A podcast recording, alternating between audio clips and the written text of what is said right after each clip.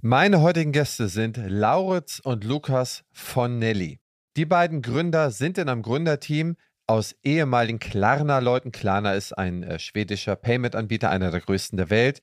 Sind sie im Berliner Start-up-Bereich auf die Idee gekommen, Mensch, wir müssen die Dokumentation und die ganze, den ganzen Papierkram in den Zahnarztpraxen mal verringern und uns einfach mal anschauen, wie wir da etwas durch Automatismen besser machen können. Ausgesucht haben sie sich den Bereich der Anamnese, den Bereich der Mehrkostenvereinbarung und den Bereich des Payments hinten dran. Da haben sie meines Erachtens eine kluge, inspirierende Lösung erschaffen und ich frage Sie heute in der heutigen Episode mal darüber aus. Viel Spaß beim Zuhören. Herzlich willkommen zum Praxisflüsterer Podcast Staffel 6 Dentale Startups.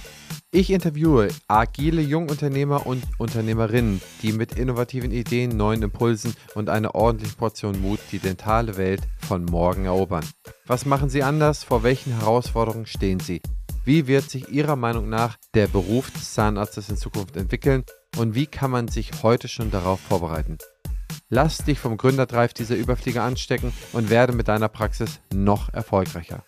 Partner der Staffel ist die BFS. Ich freue mich, dass ihr, Lauritz und Lukas von Nelly, heute meine Gäste seid. Herzlich willkommen in der Show. Hallo Christian, danke dir. So, jetzt erzählt erstmal unseren Hörerinnen und Hörern, wer seid ihr und wo kommt ihr her? Ja, äh, ich bin Lukas. Ich komme ursprünglich so ein bisschen mehr finanziellen Background. Ich komme von Klarna. Ich habe vor fünf, sechs Jahren schon mal was gegründet. Das erste Bankident in Deutschland also eine Alternative zu einem Videoident, wo man seinen Ausweis zeigt. Das habe ich bei Klarna umgesetzt und so haben wir mehrere hunderttausend Leute in Deutschland identifiziert und den Zugang zu finanziellen Angeboten gegeben. Ich bin Lauritz, ich bin 34. Ich bin bei Nelly für das Thema Marketing verantwortlich, war ähm, viele Jahre bei Startups unterwegs in der Tech-Branche. Das letzte war Eventbrite, Ticketing Company, habe da sehr viel Vertrieb gemacht und ähm, genau, habe jetzt hier am Anfang auch Vertrieb gemacht, gehe jetzt aber in den Marketingbereich über. Ja, cool. Jetzt, wie kommt ihr denn darauf, irgendwie Nelly zu gründen? Okay, ich habe verstanden, ihr habt schon mal gegründet. Das heißt, ihr seid schon Entrepreneure und seid da ja auch irgendwie so ein bisschen scheinbar noch näher mit befasst, als wir das in unserer kleinen, schmalen dentalen Branche so von den normalen Gründungen her kennen. Deswegen würde mich der Background mal interessieren. Das heißt, wo kommt der her, dass ihr euch gegründet habt? Habt ihr dann schon in der Uni irgendwie festgestellt, oh Mensch, Corporate-Welt, äh, also die große Konzernwelt ist nichts für uns? Warum dieser Drive, da irgendetwas zu machen? Gute Frage. Also wir, Lukas, Niklas, welcher auch Co-Founder ist von Nelly, und ich, wir kennen uns tatsächlich schon seit fast zehn Jahren. Wir haben uns damals alle nach einem Praktikum bei Universal Music kennengelernt, leben alle in Berlin und sind einfach gut befreundet gewesen für sehr, sehr lange, also immer noch für lange Zeit. Und haben dann im Anfang Corona-Zeit, also 2020, angefangen zu gründen, sind aber mit der Idee für Nelly erst wirklich 2021 an den Start gekommen, nachdem Niklas von einem Zahnarztbesuch zurückkam und relativ frustriert war, weil er gesagt hat, ey Jungs, ich habe hier so viel Papier in den Händen, musste das damals alles ausfüllen und ich konnte noch nicht mal bezahlen, sondern darauf muss ich jetzt irgendwie auch noch mal drei Wochen warten, bis ich einen Brief bekomme. Den muss ich dann manuell überweisen. Vielleicht vergesse ich den, vielleicht bin ich nicht da. Wir mit unserer Founder-Mentalität und vor allem auch mit diesem Startup-Hintergrund haben halt irgendwie gedacht, hey, das, das kann man doch irgendwie besser machen. Also da muss es doch einen Weg geben. Und dann sind wir auch alle einmal zum Zahnarzt gegangen und haben geguckt, ob das bei unseren Zahnärzten auch so ist. Und tatsächlich war das auch so. Und dann haben wir halt gemerkt, okay, hey, da haben wir den Background und Ideen, das können wir besser machen. Und dann haben wir glücklicherweise eine Zahnarztpraxis gefunden, die so nett war, gesagt hat, hey, ich mache das mit euch. Und dann haben wir das da angefangen zu bauen. Und dann haben wir ein halbes Jahr lang gebastelt und geguckt, was für Tücken es gab. Und ähm, daraus ist dann im Endeffekt Nelly entstanden. Welche Zahnarztpraxis war das? Das war die Holterhoff-Praxis für Zahnheilkunde in Siegen. Wir haben da speziell etwas nicht aus Berlin-Mitte ausgesucht, weil wir dachten, äh, sonst entwickeln wir da was für irgendein Klientel, was gar nicht so dem eigentlichen Durchschnittsbürger entspricht und haben speziell eine Praxis in einem relativ durchschnittlichen Umfeld gewählt. Nichts gegen Siegen. Nein, absolut nicht, aber man nennt das ja auch, glaube ich, so die Berliner Bubble. In Berlin hast du auf, äh, was weiß ich, auf einen Zahnarzt 400 Patienten, in Siegen wirst du bei 1200 sein oder bei 1100, 1200, 1300. Das sind ja krass andere Zahlen. Das ist ja im Prinzip, kannst du das ja noch nicht mal auf irgendetwas subsumieren. Da ist ja mehr als das Doppelte, was da los ist, was die da organisieren müssen, was sie da ähm, wegmachen müssen und so weiter. Vielleicht auch kleinere Tickets, vielleicht größere Tickets. Also das sind ja ähm, andere Probleme, die man da irgendwo adressiert. Und wenn man eine isolierte Berliner Lösung möchte, dann ähm, hättet ihr es da wahrscheinlich einfacher gehabt. Also das kann ich sehr gut verstehen, ist alles nachvollziehbar. Nochmal ein Faktcheck zum Hintergrund. Kommt ihr denn auch gebürtig aus Berlin? Habt ihr in Berlin studiert oder wie ist da die Reise losgegangen? Ich habe tatsächlich in Berlin studiert, bin aber ursprünglich Münchner. Bin mit 18 Jahren direkt nach meinem Abi abgehauen nach Berlin, weil ich äh, keinen Bock mehr hatte auf München, wie so viele, und dann direkt nach äh, hier zu Universal Musik Label Boss werden. Aber auch da habe ich relativ schnell gemerkt, dass das eigentlich überhaupt nichts für mich ist und äh, genau, dann angefangen zu studieren ja, aber dann werden beim Studium angefangen, für so Berliner Startups zu arbeiten. Da bin ich tatsächlich mehr reingerutscht als irgendwas anderes, wenn ich ganz ehrlich bin. Das war nie so geplant. Das heißt, du hast einen BWL-Hintergrund wahrscheinlich im Studium, ne? Oder Informatik? Oder? Wirtschaftspsychologie. Also ich habe auch was komplett anderes gemacht. Ja. Wirtschaftspsychologie. Okay, cool. Und du, Lauritz? Genau, ich bin gebürtiger Frankfurter und bin dann zum Studieren tatsächlich nach München gefahren. Ich habe da an der LMU studiert, Kommunikations- und Wirtschaftswissenschaften. Da kannte ich Luki aber nicht, leider. Hätten wir uns da kennengelernt, wären wir schon länger Freunde gewesen. Und bin dann auch eigentlich eher in so einer Nacht- und Nebel, ich habe immer gerne Musik gemacht und bin dann in so einer Nacht- und Nebel-Aktion eigentlich von München nach Berlin allein dem Sprinter gefahren und war dann hier auch erstmal viel in der Musikbranche tätig, aber habe dann auch irgendwann gemerkt, ist nicht so 100% meins gewesen. Deswegen glaube ich jetzt hier auch komplett an der richtigen Stelle. Ja, cool, dass wir euch in der Branche haben. Dann schauen wir uns das doch mal genauer an. Das heißt, ihr habt da eine Praxis gefunden, seid nach Siegen gegangen, habt da jemanden überzeugen können, der sich die Zeit nimmt, äh, mit euch da die Prozesse zu verstehen, auch wahrscheinlich euch da äh, auf das eine oder andere hinzuweisen, was sicherlich am Anfang auch ein bisschen quer ist. Also nicht ganz so, dass man sagt, okay, sehr logisch ist das nicht, aber es muss so gemacht werden. Dieses Aha-Erlebnis werdet ihr wahrscheinlich öfter gehabt haben, zumindest ist es meine Erfahrung. Haben wir nach wie vor. ja. Und was sind denn da so die, ja, ihr kommt aus, der, aus Klarna, aus dem Payment-Business, äh, wart bei Universal Music, habt ja auch, wenn man so will, auch ganz was anderes kennengelernt. Was waren denn so die Erlebnisse, wo ihr sagt, das ist echt skurril, das ist mal komplett anders, als wir A, es erwartet haben oder B, als wir es jemals irgendwie hätten machen müssen oder machen können? Habt ihr da irgendwie so, so ein Schlüsselerlebnis?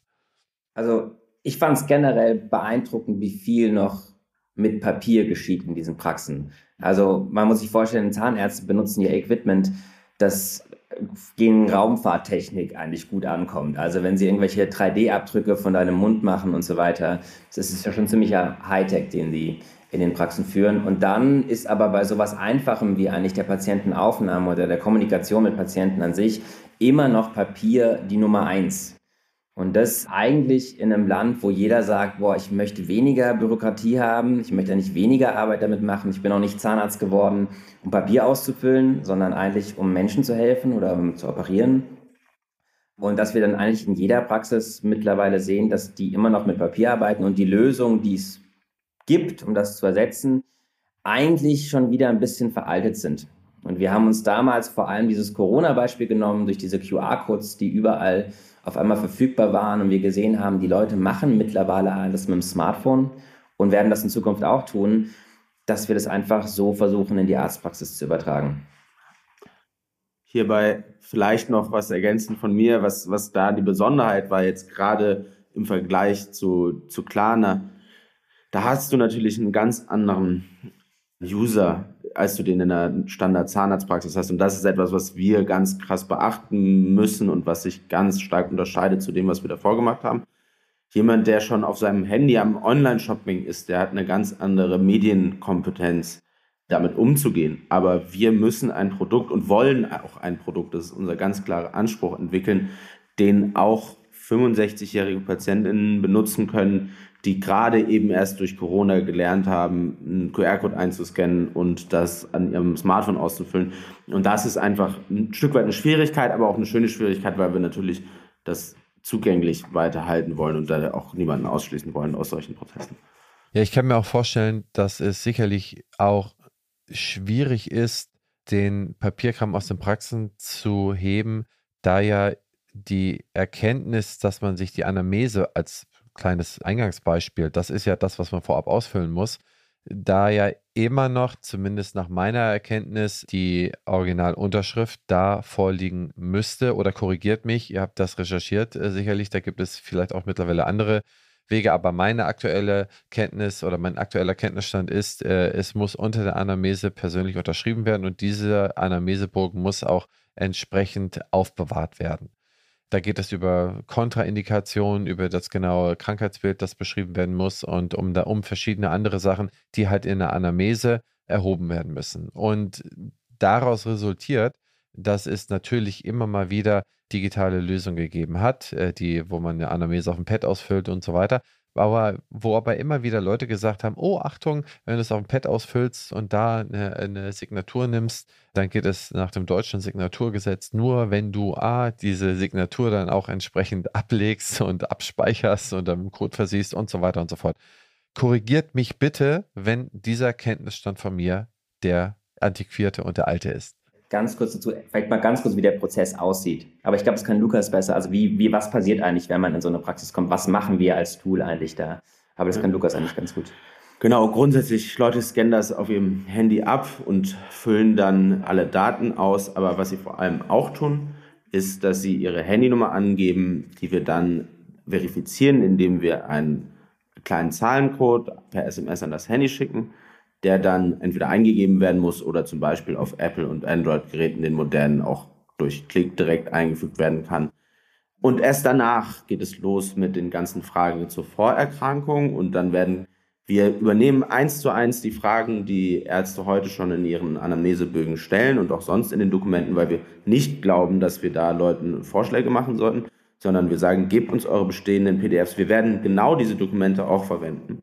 Das heißt, da geben wir keine Ratschläge. Und erst nachdem diese ganzen Sachen ähm, ausgefüllt wurden, unterschreiben das die Leute in Anführungszeichen, indem sie auf ihrem Handy einen Button drücken. So, jetzt ist die Frage, wie ist diese elektronische Signatur rechtskräftig, wie ist die rechtssicher und wie hat die sogar eine höhere Beweiskraft als so eine tablet-basierte Signatur? Man muss sich das so vorstellen, elektronische Signaturen und da kommt es immer am meisten darauf an, wie können die eigentlich auf die Identität von der handelnden Person, die das eben unterschrieben hat, zurückführen.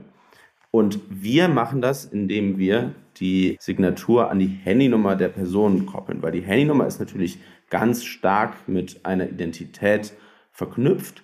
Und indem wir die eben sicher verifizieren am Anfang, kann im Zweifelsfall, sollte das mal zum Beispiel vor Gericht gehen, nachgewiesen werden von dem Gericht, wer ist eigentlich der Anschlussinhaber dieser Handynummer und hat er das tatsächlich unterschrieben.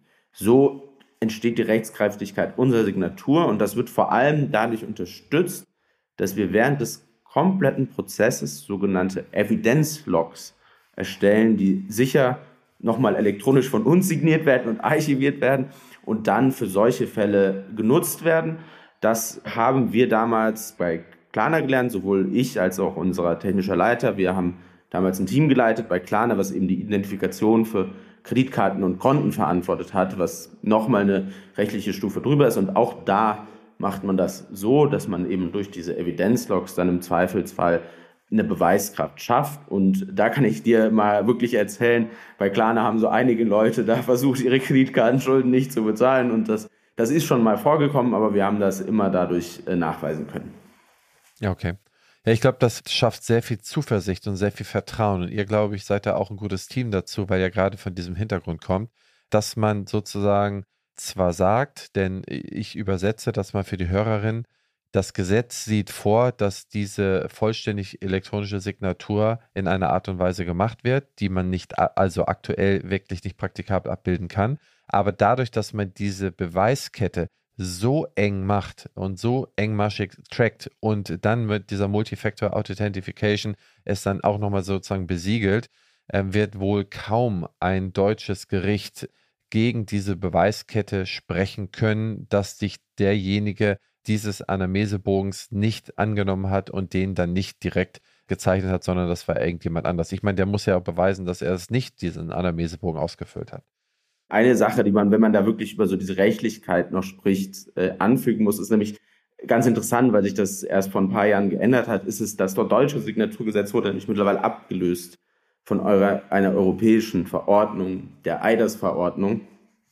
Und da sind auch explizit solche elektronischen Signaturen erlaubt. Ah, okay. Cool. Mhm. Und diese ganzen ursprünglichen Sachen, das stimmt alles, was du gesagt hast, aber dieses Signaturgesetz gilt gar nicht mehr, weil Verordnung heißt auch immer europäisches Recht gilt und übersiegt quasi die ursprünglichen deutschen Gesetze und da sind die Sachen explizit erlaubt, wenn man die eben mit diesen Beweisketten macht. Ja, perfekt. Das freut mich sogar sehr, denn das verschafft dir sehr viel mehr Möglichkeiten, die man dann auch in die Hand nehmen kann. Aber bevor wir uns hier im Detail verlieren, und ich bin ja eigentlich immer so ein kleiner Detailvogel, ich liebe es ja, da den Deep Dive zu machen. Erzählt doch mal, was erstmal der Fokus, das Ziel von Nelly ist. Das heißt, was wollt ihr da für die Praxis ähm, nicht äh, vielleicht heute, sondern vielleicht nächstes Jahr oder in der Zukunft was soll Nelly für die Praxis darstellen? Also wofür soll die Praxis das alles benutzen? Und dann brecht mal runter zu dem, was es derzeit bereits jetzt anbietet oder schafft. Wusstet ihr schon, dass BFS Health Finance ein umfassendes Angebot an Weiterbildung anbietet? Das abwechslungsreiche Programm bietet immer genau die Themen an, die euch interessieren. Lasst euch von kompetenten Experten überzeugen, profitiert von echten Mehrwerten und vernetzt euch mit Kolleginnen und Kollegen ob in atemberaubenden Locations oder online von genau dem Ort, an dem ihr euch gerne aufhaltet. Mit der BFS werden Fortbildung zum Erlebnis. Alle Infos unter meinebfs.de. Also unser klares Ziel ist einfach, Praxen bei der Digitalisierung zu helfen. Sprich, Prozesse zu digitalisieren, die momentan noch mit, mit physischen Aktionen verbunden sind, sage ich mal. Der erste große Teil, den wir momentan da angehen und der auch sehr wichtig ist und der schon auch komplett super funktioniert, ist, wie gesagt, die Patientenaufnahme. Ich sage bewusst Patientenaufnahme, weil es gehört nicht nur die Anamnese dazu, sondern auch alle anderen Dokumente, die man bei der Aufnahme unterschreiben lässt. Also eine Datenschutzerklärung, teilweise Schweigepflichtentbindung. Man kann praktisch alles mit uns unterschreiben lassen, wie Lukas schon gesagt hat. Wir kriegen am Anfang einfach die PDFs, die die Praxis momentan physisch aushändigt und schmeißen die in unser System. Und das System baut praktisch dann einen Flow, den man auf dem Smartphone perfekt ausfüllen kann. Praktisch alle Fragen hintereinander gefragt werden. Den kann man entweder abscannen mit einem QR-Code oder man kriegt im Vorhinein einen Link von der Praxis zugeschickt, indem man den öffnen kann. Also man kann diese ganzen Sachen auch ausfüllen, bevor man überhaupt in der Praxis ist. Das allein hilft in der Praxis super viel Zeit zu sparen. Also was wir gesehen haben in den Praxen ist, dass der Prozess für eben genau das ist normalerweise, ich drucke die Sachen im Vorhinein aus. Ich habe verschiedene Stapel mit verschiedenen Papieren, die ich dann natürlich an ganz bestimmte Patienten in gewisser Reihenfolge rausgeben muss. Dann kriege ich die zurück. Dann muss ich das Klemmbett meistens nochmal desinfizieren dank Corona. Habe diese zwei Stiftboxen, wo ich den einen Stift reinmache. Man kennt es, ne? Dann scanne ich es ein, dann übertrage ich es ins System und dann am Ende schredder ich das Ganze wieder. Also da haben wir uns einfach ein bisschen an den Kopf gefasst, weil wir gedacht haben, das geht wirklich in vielen anderen Betrieben schon viel, viel besser. Warum nicht beim Arzt? Und genau, das ist der erste große Teil, den wir erfüllen. Genau, dann, um zu dem zweiten und dritten Teil zu kommen, geht es bei uns immer darum, dass man eben da die Synergieeffekte nutzt, die sich daraus ergeben, dass wir bei der Patientenaufnahme auch die ganzen Stammdaten erheben. Das geht dann nämlich darüber hinaus, dass wir nur die Dokumente der Patientenaufnahme äh, digitalisieren, sondern wir digitalisieren dann auch darauf folgende Dokumente, seien es Mehrkostenvereinbarungen, sei es Aufklärungsbögen, generell die Behandlung betreffende Dokumente, die eben nicht standardmäßig gleich sind für alle Patienten, sondern die auch einem gewissen Kontext, individuellen Input von den Ärzten oder den Praxismitarbeitenden benötigen. Das dann nochmal hinten raus mit der Bezahlung. Da geht es uns explizit darum, die Barzahlungen und die Zahlungen mit EC-Kartengerät in der Praxis selbst vor Ort zu reduzieren, weil das auch sehr aufwendige Prozesse sind für die Praxismanager, die dort arbeiten und wir dadurch, dass wir eben die Informationen aus der Patientenaufnahme einerseits und zum Beispiel Mehrkostenvereinbarung andererseits aggregieren und konsolidieren, die Prozesse hinten raus quasi automatisch darstellen können. Dadurch ergeben sich eben ganz viele Synergieeffekte, was so die Automatisierung und Optimierung von den Workflows, die die Leute da normalerweise haben, ergibt. Und es ist einfach viel bequemer. Es sind zwei Klicks, anstatt Kartenlesegerät rausholen, Beleg nehmen, irgendwo hin aufkleben und dann am Ende noch an der Buchhaltung sortieren. Also es, da entstehen einfach eine ganz große Vereinfachung und die Leute sparen an allen Ecken und Enden Zeit. Ich glaube, man merkt, dass, dass Lukas das Produkt baut. Sehr, sehr viel Detail, Verliebtheit auch, was auch super wichtig ist. Ich sage es immer ganz einfach, stellen Sie sich vor, ein bisschen wie beim, wie beim Onlinehandel. Wenn Sie einmal auf einer Plattform sind, dann legen Sie einmal Ihre Payment-Daten dahinter und dann ist gut. Dann zahlen Sie in Zukunft nur mit Tastendruck praktisch. Und wir machen das Gleiche. Wir fragen am Anfang einfach, wie möchten Sie zahlen? Und dann kann ich da einmal meine Kreditkarte oder SEPA-Lastschriftmandat hinterlegen. Und in Zukunft habe ich bei jedem Arztbesuch einfach nur noch einen Klick und kann zahlen. Ja. Das heißt, es geht dann auch über die Zahnärzte, Zahnärztinnen hinaus, dass ihr dann sozusagen auch in andere Facharztgruppen, in andere Verticals sozusagen im Arztbereich hineingeht. Seid ihr das schon oder ist das noch Teil der Expansionsplanung?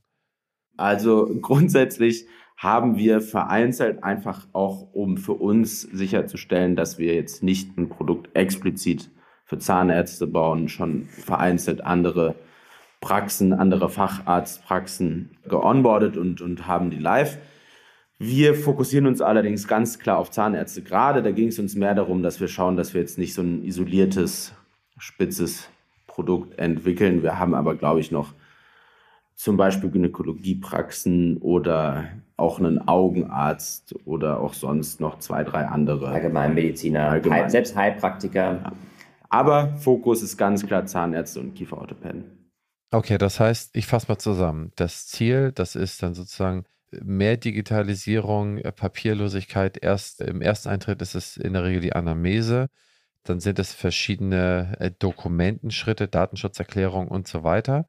Und am Ende des Tages ist es die Zahlung und, äh, wie ich auch gesehen habe, bei euch die Abrechnung. Jetzt haben wir in der Zahnarztpraxis, aber auch wie in allen anderen Arztgruppen, fast allen anderen Arztgruppen, haben wir einen gewissen Teil Kassenzahlung, Kassenleistung, die auf Basis des BEMA-Katalogs erfolgen. Dann haben wir Leistungen der privaten Krankenkassen gegenüber. Das sind die GOZ-Leistungen, die gegenüber den äh, privaten Krankenkassen erfolgen. Das nicht selten durch einen Factoring-Anbieter.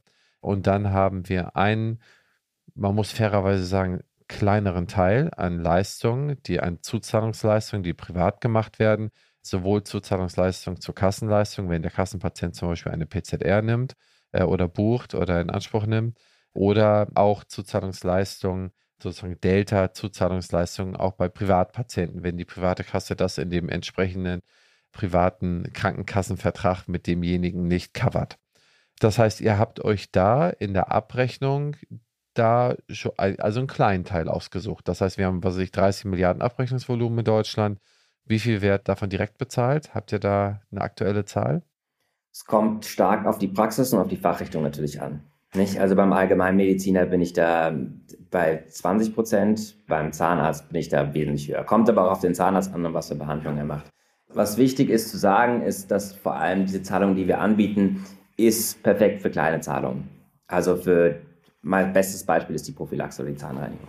Das sind kleine Beträge, die will man so zahlen. Wenn ich jetzt einen großen Betrag habe, über mehrere tausend Euro, dann möchte ich ähm, zum Beispiel auch einen Raten zahlen, möchte den vielleicht auch mal zwei Wochen pausieren. Und das sind alles Prozesse, die wir, die wir gar nicht abbilden, sondern bei uns ist wirklich so, du kommst rein, du hinterlegst deine Zahlungsmöglichkeit und du verlässt die Praxis einfach wieder und dann bekommst du einen Tag später eine SMS oder eine E-Mail, wo drin steht, hey, wir ziehen dir jetzt 80 Euro vom Konto ab. Und diese Ratenzahlungsmöglichkeiten bietet ihr dir auch an? Für. Also, wenn man so will, später größere Sachen? Okay. Jetzt habt ihr gesagt, das war eigentlich der Punkt, worauf ich kommen wollte, Zahlung und Abrechnung. Mit Abrechnung meint ihr nicht, dass ihr unterstützt in der privaten Abrechnung, also in der Kassenabrechnung wird es ja eh schwierig, weil es da ja direkt über die KZV abgerechnet wird, sondern in der äh, privaten Abrechnung ist es ja meist so, dass wenn kein Factoring-Unternehmen im Haus ist, dass der Patient die Rechnung von einem Zahnarzt in die Hand bekommt für die Behandlung, ob es klein oder groß ist. Er oder sie sie dann zahlen muss und der Patient dann selber diese Rechnung dann bei seiner privaten Krankenkasse oder ihrer privaten Krankenkasse einreicht. Geht ihr auch in diesen Prozess rein? Ja, genau. Wir gehen stückweise rein, aber was vielleicht, was wir da machen und was auch nur, also für manche Praxen ist das mehr sinnvoll als für andere, ist, dass wir diese Rechnungserstellung im Kontext der Abrechnung übernehmen. Weil dadurch, dass wir eben Patientenaufnahme mit Anamnese und den ganzen Stammdaten sowie potenziellen Mehrkostenvereinbarungen über unser System haben, können wir aus den Daten automatisiert die Rechnung aufgrund einer Vorlage generieren. Das heißt, je nachdem, wie auch diese Rechnungserstellung sonst in dem PS, PMS, PVS der Arztpraxis gehandelt wird oder nicht, macht das total viel Sinn für die, weil die überhaupt gar keine Rechnung mehr erstellen müssen und wir übermitteln die auch an die Patienten. Unabhängig davon jetzt sogar, wie das letztendlich gezahlt wird. Wir erheben am Anfang, das fängt damit an, dass wir zum ersten Mal einfach fragen, lieber Patient, wie willst du denn bezahlen? Und die Information gepaart mit den anderen Informationen nutzen wir dann, um über Nelly den einfach nur mitzuteilen, pass auf, du musst das und das für die Abrechnung machen. Und dadurch nehmen wir den einfach schon wieder viele Arbeitsschritte weg. Das ist zugegeben eine Sache, die funktioniert extrem gut, wenn Praxen zum Beispiel Festpreise für eine Zahnreinigung oder eine Prophylaxe haben, dann macht das wahnsinnig Sinn. Wenn das aber immer um so drei, vier, fünf Cent dann variiert, weil das mehr so ein Kostenvoranschlag ist, dann sind das Sachen, die funktionieren oder da macht dann nur ein Stück weit der Prozess Sinn, aber da vereinfachen wir für sehr viele Praxen wieder sehr viele Prozesse rund um diese Rechnungsstellung und Übermittlung an die Patienten. Also generell ist es, stell dir, stell dir vor, es ist, du, statt ein EC-Kartengerät rauszu, rauszulegen, da irgendwelche Sachen einzutippen, gehst du in ein PVS-System und drückst auf den Knopf. Punkt. Und wir machen den Rest. Und die Rechnung geht dann digital an die Praxis und an den Patienten in einer verschlüsselten E-Mail. Die meisten Leute reichen solche, ähm, solche, solche Rechnungen auch per E-Mail bei ihrer, bei ihrer Krankenkasse ein. Das heißt, du hast es eigentlich auch schon in der Form, wo du es dann einfach nur weiterleiten musst, wenn es ein Privatzahler ist. Okay, das heißt, du sagtest gerade das PVS-System, also Praxisverwaltungssoftware-System, das darunter liegt, also der Layer 1, wenn man so will, der erstellt dann aus der erbrachten therapeutischen Leistung, aus diesen Abrechnungskennziffern, erstellt äh, dieser dann die Rechnung und diese Rechnung wird an euch transportiert und ihr macht dieses Ding sozusagen patientenfit. Verstehe ich das so richtig? Also korrigiert mich. Ihr macht das patientenfit und wickelt das ab dann sozusagen an. Das heißt, diese Rechnung wird an euch übertragen. Es ist im Originalkassenbuch drin, denn das PVS-System hat ja auch normalerweise die Schnittstelle, die Dativ-Schnittstelle, wenn man so will. Das heißt, darüber muss das ja auch dann sozusagen bilanziert werden, wie man so schön sagt. Ihr macht das dann ab dem Zeitpunkt, wo sozusagen die PDF oder der Printout erstellt ist, äh, übernehmt ihr das, bis die Zahlung eingegangen ist. Ganz genau. In Teilen machen wir tatsächlich auch die Rechnungserstellung. Das macht häufig nicht so viel Sinn, weil das eben durch die Bilanzierung im PVS sein muss. Wir haben da aber auch gute Möglichkeiten, das wieder reinzuspielen, dadurch, dass wir jetzt im VDDS sind, also im Verband Deutsche Dentalsoftwareanbieter, haben wir Zugriff auf diese VDDS-Schnittstellen und können uns da sowohl Rechnungen rausholen, als eben auch so buchhalterische Ereignisse im Zweifelsfall wieder einspielen. Okay, der Patient bezahlt jetzt beispielsweise nicht. Wenn der Patient nicht bezahlt, was bedeutet das für euch? Geht ihr da auch im Mahnwesen hinterher oder gibt ihr der Praxis sozusagen nur sozusagen den Backflip und sagt, hier, pass auf, äh, Patient XY hat nicht gezahlt? Oder wie ist da eure Vorgehensweise? Also es ist grundsätzlich so, dass wir da sehr lange versuchen, einfach die Rechnung zu bekommen, so wie das Klarna macht. Wir versuchen da eigentlich auch möglichst Flexibilität den Patienten zu überlassen. Wir übernehmen da das Zahlungsausfallrisiko. Das heißt, in letzter Instanz würden wir wahrscheinlich auch in eine Mahnungsregelung gehen, aber grundsätzlich versuchen wir das, solange es geht, zu vermeiden. Das verstehe ich. Kommen wir mal zu dem Preismodell. Was bezahlt eine Praxis oder wie geht ihr da vor? Wie kann man eure Leistung äh, sozusagen bemessen? Wie kann die eine Praxis für sich sozusagen monetarisieren?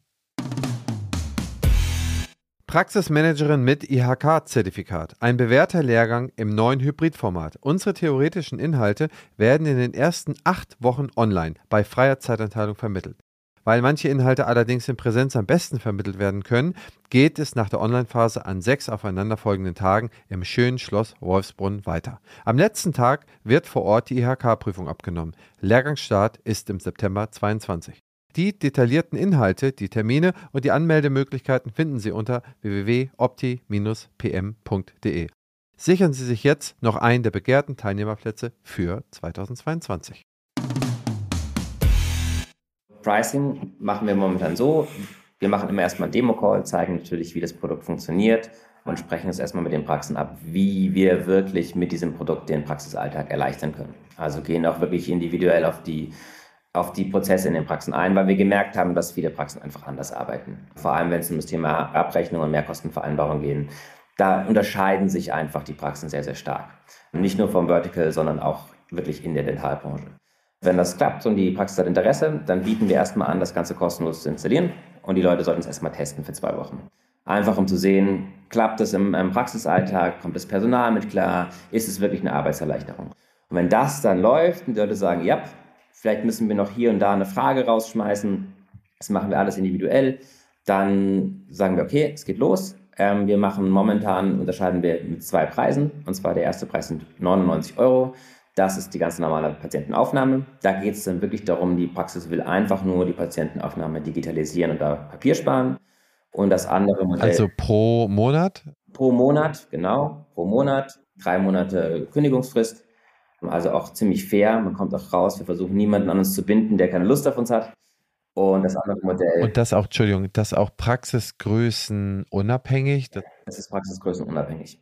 Das heißt, auch eine Praxis mit 100 Mitarbeitern habe ich da mit 99 Euro in der Anamnese gecovert. Für die, für die Standardpatientenaufnahme, ja. Es ist tatsächlich zu 15 Zugängen limitiert, wobei wir noch keine Praxis getroffen haben, die mehr als 15 Zugänge braucht. Zugänge heißt, wir, wir erstellen User die praktisch dann mit der Plattform arbeiten können. Und das zweite Modell sind 199 Euro und das hat dann auch den Versand von Dokumenten integriert und die Abrechnung halt. Versand von Dokumenten heißt, wir können im Nachhinein auch Dokumente auf die Smartphones spielen. Das ist eigentlich super interessant. Dadurch, dass wir die Telefonnummer verifizieren, können wir im Nachhinein SMS auf die Smartphones schicken, wo dann drin steht, hey, hier ist folgendes Dokument, füllst doch aus, unterschreibst, wenn du lustig bist. Verstehe ich. Okay, das heißt, ich habe jetzt, eine, wenn man so will, eine größere Praxis. Ich habe 15 sogenannte Zugänge. Im Prinzip kann ich das doch so verstehen, wenn ich an der Rezeption äh, drei Leute sitzen habe, dann brauche ich drei von 15 Zugängen, oder? Korrekt, ja. Okay. Also wie gesagt, ich war neulich in der Praxis, die hat drei Counter am Eingang. Diese drei Counter, das muss man sich vorstellen wie so eine Aldi oder eine Little-Kasse. Da stehen die Leute quasi an. In dieser Praxis sind 300 Patienten am Tag. Ne, Riesenpraxis, sehr, sehr viele Leute. Die bezahlen für die komplette Aufnahme, das heißt alles das, was diese 300 Patienten pro Tag vorher nach Hause geschickt bekommen haben, mit der Datenschutzerklärung, mit der Anamese, die ihr da sogar noch einpflegt vorher, äh, sozusagen, so dass die das dann alles hinterlegt haben, bezahlen die 99 Euro pro Monat. Die werden auf jeden Fall mit uns Geld sparen. Also allein die Druckkosten in der Praxis sind wahrscheinlich wesentlich höher als 99 Euro. Das ist richtig, richtig krass. Habe ich so auch noch nicht gehört. Das ist extrem günstig. Man muss das sehen, bei einer Praxis für mit fünf Mitarbeitern ist das, äh, muss man sagen, ist es sehr fair. Verstehe ich. Das heißt, dann haben Sie, sind Sie in der Praxis, sind Sie im PVS-System, werden im, also werden ins Wartezimmer gesetzt, werden ins Behandlungszimmer gesetzt. Gehen wir mal die ganze Prozesskette durch. Nach der Behandlung äh, kriegen Sie einen Fortfolgetermin und so weiter. Und oder es wird dann die Abrechnung irgendwann ausgelöst. Entweder nach dem ersten Termin, zweiten Termin, vielleicht auch erst nach dem zehnten Termin. Vielleicht gibt es auch eine Abschlagsrechnung zwischendurch. Aber in dem Moment, wo eine Rechnungsauslösung im PVS-System erfolgt, können die immer Nelly ansteuern, sodass ihr ab dem Zeitpunkt übernehmt. Also alles, was nicht Kasse ist, richtig? Also alles, was. Das ist richtig. Aber was, was wir vorher machen, ist eben, wenn wir die Abrechnung in Praxen machen, dann fragen wir Patienten, wie willst du bezahlen oder wie wollen sie bezahlen? Und dann, wenn die dann Zahlungsmethoden angeben, die wir abwickeln, dann halten wir die Praxen an, das über uns zu machen. Das heißt, wir überlassen das gar nicht so sehr dem Praxispersonal, sondern geben die Frage einfach an Patienten weiter. Was total skurril ist, dass das heute noch nicht passiert. Irgendwie, weil in jedem Online-Shop wird man gefragt, wie, wie wollen sie denn bezahlen? Das ist eigentlich eine relativ triviale Sache und wir wickeln halt dann zwei bis drei von den möglichen Zahlungsmethoden, wickeln wir über Nelly ab und dann müssen Praxismitarbeitende eben genau diese Zahlung ausbuchen. Ich wollte aber noch mal auf einen Schritt in der Mitte eingehen, weil das eben diese Behandlungsverträge, die Mehrkostenvereinbarungen, die Aufklärungsbögen für eine spezielle Behandlung ja auch in der Regel über uns gemacht werden. Das heißt, ich bin da jetzt als Patient, habe die Patientenaufnahme gemacht und gehe in den Raum. Der Arzt sagt mir, okay, oder ich sage dem Arzt, ich will eine Zahnreinigung haben. Dann geht er entweder selber schnell an seinen Computer, klickt in dem Nelly-System auf meinen Namen und sagt Dokument schicken, Zahnreinigung. Dann können wir drei Dokumente, die immer mit der Zahnreinigung verschickt werden, zum Beispiel eine Mehrkostenvereinbarung, jetzt bei der Zahnreinigung nicht, aber sonst auch noch ein Aufklärungsbogen oder sowas, werden dann per kombinierten Link an den Patienten verschickt. Und weil wir schon alle Daten haben, macht er wirklich nur in drei Klicks, ist das komplett alles unterschrieben, das ist wieder im Nelly und die Behandlung kann starten. Also es ist tatsächlich auch dieser Zwischenschritt mittlerweile, da haben wir lange dran gefeilscht, aber einfacher als das papierbasierte. Okay, cool. Das ist ja nochmal ein Mehrwert mehr. Ja, okay. Das heißt, wie ist es denn eigentlich mit der Interoperabilität, mit der Schnittstelle, mit dem Interface zu dem Layer One? Also da habe ich eine Solutio, da habe ich dann eine Tima, da habe ich dann eine Evident, da habe ich dann eine äh, Z1, da habe ich dann eine Dance oder habe da eine Dumpsoft. Das heißt, äh, egal welches System darunter liegt, und es gibt ja da, was ich, noch, was ich, eins bis anderthalb Dutzend halbwegs relevante, habt ihr die Möglichkeit, die Sachen sozusagen ab dem Moment abzugreifen und zu übernehmen? Haben wir. Was wir, ich meine, wir sind mit dem Startup-Gedanken da reingegangen, haben gesagt, wenn wir eine Lösung bauen, dann muss die für alle zugänglich sein. Deswegen, unser Tool läuft webbasiert, das heißt einfach über den Browser öffnen. Wir sitzen an vielen Tischen und reden über Direktintegration. Wir sind, wie gesagt, beim VDDS-Mitglied. Das nützt schon ziemlich viel. Da kriegen wir schon ein paar gute Schnittstellen hin. Und wir reden aber auch eigentlich mit allen großen Software-Providern, also PVS-Systemen, um halt noch mehr aus den Schnittstellen rauszuholen, ähm, um noch mehr Daten besser zu pushen und damit halt noch ein paar Arbeitsschritte zu eliminieren, praktisch, die gerade noch da sind. Das ist ein laufender Prozess, das wird immer besser. Wir haben jetzt Ivoris komplett angeschlossen, das ist eher im Kieferorthopädie-Markt. Haben Dens ist jetzt die nächste, die wir anschließen und so geht es dann immer weiter. Und dann irgendwann haben wir alle. Ist der Plan. Ja, ich, ich drücke euch da die Daumen, dass, dass man da dass man das so vernünftig hinbekommt. Am Ende des Tages würde mich noch interessieren, wem ihr in diesem Markt eigentlich begegnet seid. Das heißt, es gibt ja schon so ein, zwei Lösungen, äh, wo ich dann eine Anamnese vorab ausfülle. Die Lösung, die ich jetzt gerade so sehe, da kriege ich dann die Anamnese. Das ist dann sozusagen der Hauptpunkt, weswegen sich die meisten Praxen dann dafür entscheiden. Und da sind aber noch ganz viele Behandlungsabläufe abgebildet. Und hier, ich erkläre euch mal, wie ein Teleskoparbeit funktioniert oder was ist eine Trepanation oder wie kann ich dann hier ein Bone Splitting machen und so weiter und so fort. Also das sind dann so Aufklärfilme. Wie ist eure Erfahrung denn mit diesem Punkt, dass man äh, so ein Tool, wo man sozusagen die Anamnese im Vorfeld äh, dann sozusagen abfragt und eine gewisse Barrierefreiheit hat, und dass man dieses Tool dann auch benutzt, denn das ist ja in den meisten Tools da irgendwie mit verbaut, die ich dann so auf dem Markt gesehen habe, dass man da die Behandlungsaufklärung dann noch mit drin hat. Haltet ihr das für euch für relevant oder wie bewertet ihr das insgesamt? Also genau, generell, wir glauben, dass die Aufnahme per Smartphone einfach besser ist. Aus dem einfachen Grund, da wirklich in Deutschland fast jeder Mensch ein Smartphone hat und damit umgehen kann und ich mir als Praxis mit diesen Tablets auch wieder meistens eine neue Hürde schaffe. Also ich muss die Dinger aufladen, ich muss die rausgeben, ich muss sie zurückholen, ich muss die sauber machen, also desinfizieren. Das sind alles so Schritte. Warum, wenn eigentlich jeder ein Mini-Template in der Hosentasche hat? Diesen Schritt kann man überspringen. Deswegen denken wir, für die Aufnahme und auch für das Unterschreiben von Dokumenten haben wir eine ziemlich gute Lösung gefunden. Wenn es jetzt um das Aufklären geht, ist es natürlich ganz klar, da ist der Smartphone-Screen vielleicht auch, also der Bildschirm ist einfach ein bisschen klein dafür. Wir haben natürlich auch Interesse daran, eine Lösung zu bauen, die man auf dem Tablet zeigen kann. Da sind wir aber momentan einfach nicht. Das muss man ehrlich sagen. Das ist auch nicht unser absoluter Fokus. Aber es ist natürlich auf unserer Roadmap und wir sprechen da auch täglich drüber, weil wir eben auch, wie du schon gesagt hast, dieses Feedback immer wieder bekommen und merken, das ist schon wichtig für viele Praxen. Ganz wichtig ist hierbei aber, und ich glaube, das unterscheidet uns auch so ein bisschen von den bisherigen Playern, Das sind meistens Unternehmen, die von Ärzten gegründet wurden. Und das ist auch gut so. Das, deswegen haben die auch Vorschläge für so standardisierte Aufklärungsvideos, die viele Ärzte gar nicht haben wollen, weil sie eben sagen, sie machen ihre eigene Sache. Genau das gleiche bei den standardisierten Anamnesebögen. Wir haben ganz anderen Anspruch und eine ganz andere Herangehensweise, weil wir sagen, liebe Ärzte, ihr könnt das viel, viel besser als wir. Macht das weiter, so wie ihr das schon immer gemacht habt. Wir sind euer Experte für die Digitalisierung.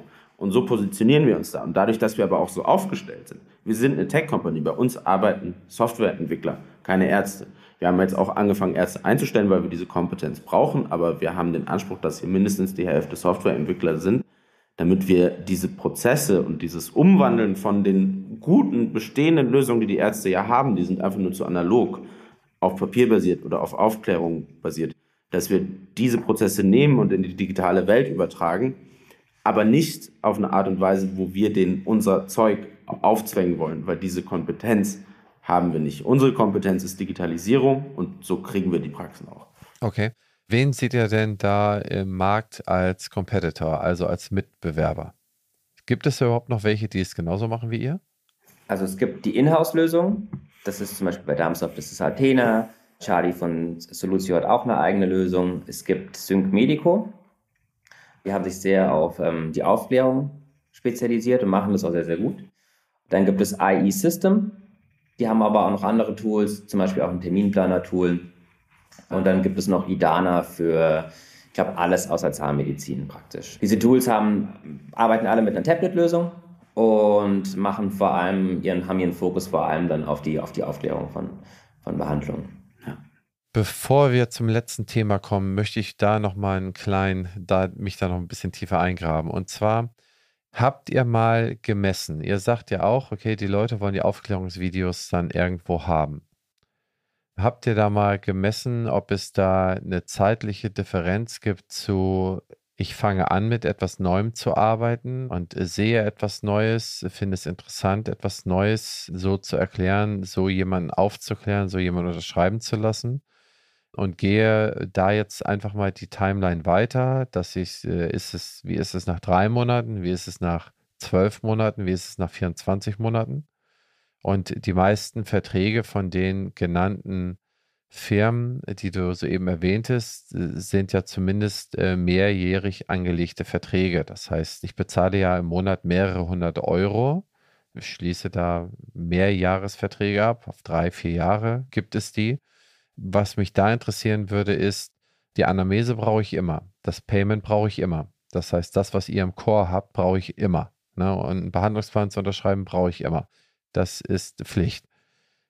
Aber was ist eigentlich mit der Benutzerinterfrequenz in between? Das heißt, was passiert nach drei, vier, fünf Monaten? Gibt es da Abnutzungseffekte? Werden diese Aufklärungsvideos überhaupt noch äh, benutzt? Nutzen die, die Praxen, die weit verbreitet dann noch? Generiert es dann noch diesen sozusagen, ja, anfänglichen Kaufgrund und aufgezeigten Mehrwert? Ist der dann überhaupt noch da? Habt ihr das mal gemessen oder euch angeschaut? Ja, es ist interessanterweise eher andersrum.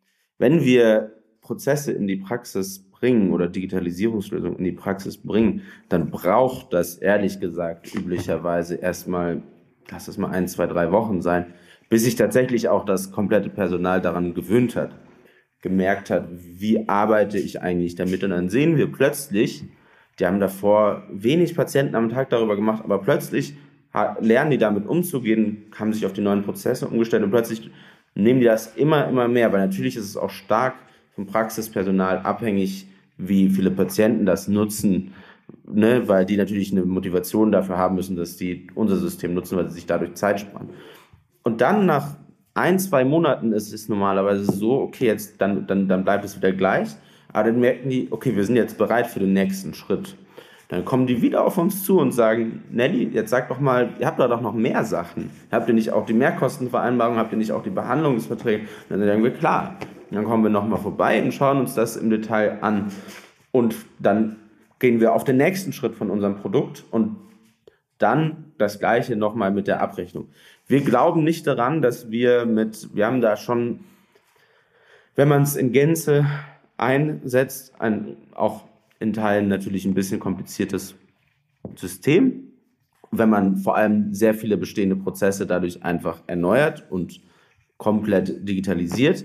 Und deswegen machen wir das meistens Schritt für Schritt, damit wir die Leute in der Praxis auch abholen, damit die sich daran gewöhnen und damit die dieses System wirklich optimal verstehen.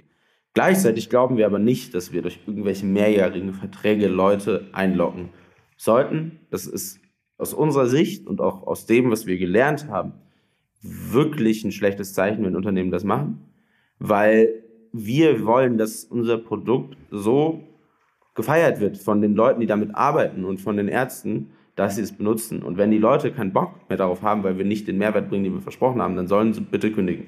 Das ist, und das meine ich ganz ernst so, das ist auch kein Gequatsche oder.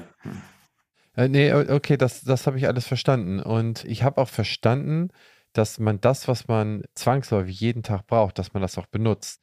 Meine ganz konkrete, ausgepickte Betrachtung war, habt ihr gemessen oder habt ihr euch mal angeschaut? Ihr habt gesagt, ihr habt es auf die Roadmap gepackt.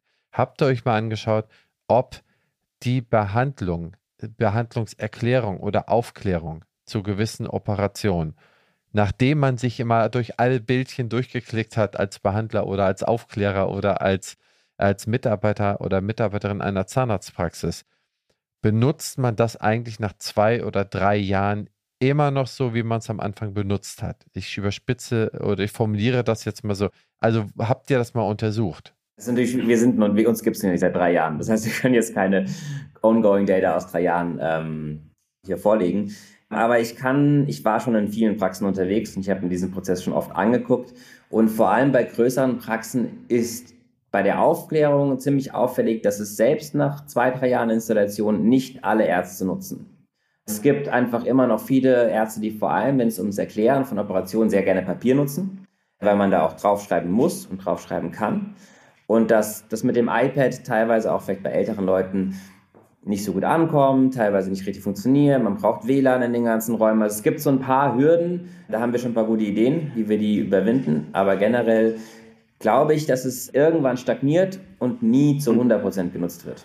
Dazu kommt noch, und das mal jetzt wirklich salopp gesagt, es gibt sehr viele Praxen, die diese Tools, die vorher genannten Tools für die Patientenaufnahme inklusive Anamnese genommen haben. Und sehr viele dieser Anbieter monetarisieren auf Teufel komm raus, dadurch den noch zwei Aufklärungsvideos mehr zu verkaufen. Und die Leute kotzen ab, weil die das dann irgendwann mal gekauft haben, dann zwei Jahre für irgendwelche Aufklärungsvideos bezahlen, die sie überhaupt nicht benutzen. Und das ist nicht unser Anspruch. So, die kriegen das von den Festpreis rein, was sie haben bei uns. Aber das, haben, das hören wir sehr oft. Ne? Da gibt es auch andere Meinungen zu, aber sehr viele Praxen, die stört das, dass da jemand ist, der denen die ganze Zeit noch mehr und noch mehr und noch mehr Aufklärungsvideos verkaufen will, obwohl die eigentlich initial nur installiert wurden, um diese Patientenaufnahmen zu machen. Das deckt sich mit meinem Gefühl und das deckt sich auch mit meinen Gesprächen, dass dieser Login-Effekt durch sehr lange Laufzeiten und am Ende des Tages vergessen die Witwen die Kündigung, so ein bisschen Geschäftsmodell ist und was eigentlich täglich gebraucht wird und täglich wirklich einen Mehrwert erbringt, dass man das trotzdem deswegen noch weiter benutzt. Also das heißt, man benutzt die Mehrwertbringer und der, das andere verstaubt im Keller das habe ich schon oft erlebt. Das habe ich nicht nur ein, zwei Dutzend Mal, sondern ich kenne schlichtweg, ich würde sagen, also ich weiß, es sind viele, viele, viele Praxen, die sehr unzufrieden damit sind. Ich finde das gut, einfach mal mit euch auch eine Lösung beleuchten zu können, die es möglich, sich auf die Kernprozesse zu fokussieren. Ich finde, gerade für größere Einheiten ist das äh, eine sehr günstige Lösung. Nach meiner Betrachtung stiftet das einen riesen Mehrwert und vor allen Dingen ist es nicht unverschämt vom Preis ich finde, es ist fair, 100 äh, oder, oder 100 oder 199 inklusive Payment zu verlangen für äh, je nach Praxisgröße. Ich denke mal, da sollte keiner großartig drüber nachdenken, insbesondere bei der ersten Variante mit 99 Euro. Aber ohne, um da jetzt groß, ich, ich sage es einfach so, wie ich es meine. Ich mache ja keine äh, Klientelpolitik. Wir haben auch äh, nichts zu disclosen oder so. Wir haben nichts miteinander zu tun. Das ist meine ganz persönliche Meinung. Ich habe aber noch eine Frage, die, also das ist auch meine letzte Frage es interessiert mich immer, wie macht ihr das? Ich meine, ihr musstet jetzt Programmierer einstellen. Ihr habt ich meine, ihr, was ich, ich kann jetzt nicht von außen auf euch reinschauen, aber ich, ich, gehe mal nicht davon aus, dass man irgendwie ein Erbe vorab abgezogen hat, um das alles zu machen. Wie seid ihr da rangegangen? Ihr musstet wahrscheinlich auch einen Fundraising-Prozess durchlaufen. Gehe ich mal ganz stark von aus. Da wollte ich euch mal nach eurer Erfahrung befragen und wie ihr das gemacht habt und, und ob ihr den überhaupt so gemacht habt. Nee, da hast du natürlich absolut recht. Das Ganze funktioniert in dem Sinne gerade für die Anfänge nur, weil wir fremdfinanziert sind. Das heißt, wir haben Fundraising. Das heißt, im Endeffekt, wir haben Prozente unseres Unternehmens verkauft an Investoren, an jetzt im vergangenen Sommer, im August, an den ersten institutionellen Investoren. Das waren die Leute von Embedded Capital. Das war, wir waren tatsächlich deren erstes Investment. Das sind die ehemaligen Gründer von FinLeap. Das wird jetzt wahrscheinlich den meisten nicht so viel sagen, aber das war der größte so Finanzunternehmens Investor und Company Builder in Deutschland. Die haben unter anderem die Solaris Bank gegründet. Und ja, das heißt, wir sind da auch in einem ongoing Prozess. Wir werden auch wieder Fremdkapital aufnehmen. Das soll natürlich irgendwann aufhören, aber das ist gerade am Anfang, um so eine kritische Masse zu erreichen, wo sich das dann auch finanziell deckt. Extrem wichtig, aber auch für uns ein guter Weg, das zu machen, damit wir eben faire Preise anbieten können und nicht durch Login-Effekte mit drei Jahre Vertragslaufzeit agieren müssen. Ja, okay. Das verstehe ich. Ist disclosed, das heißt, ist es veröffentlicht, wie viel Startkapital ihr eingesammelt habt? Wenn es nicht ist, will ich euch natürlich auch gar nicht diese Frage stellen, nur wenn es disclosed ist. Da, da, gibt es ungefähre Zahlen im Internet. Also ich sag mal so, das war ein höherer sechsstelliger Betrag im vergangenen Sommer.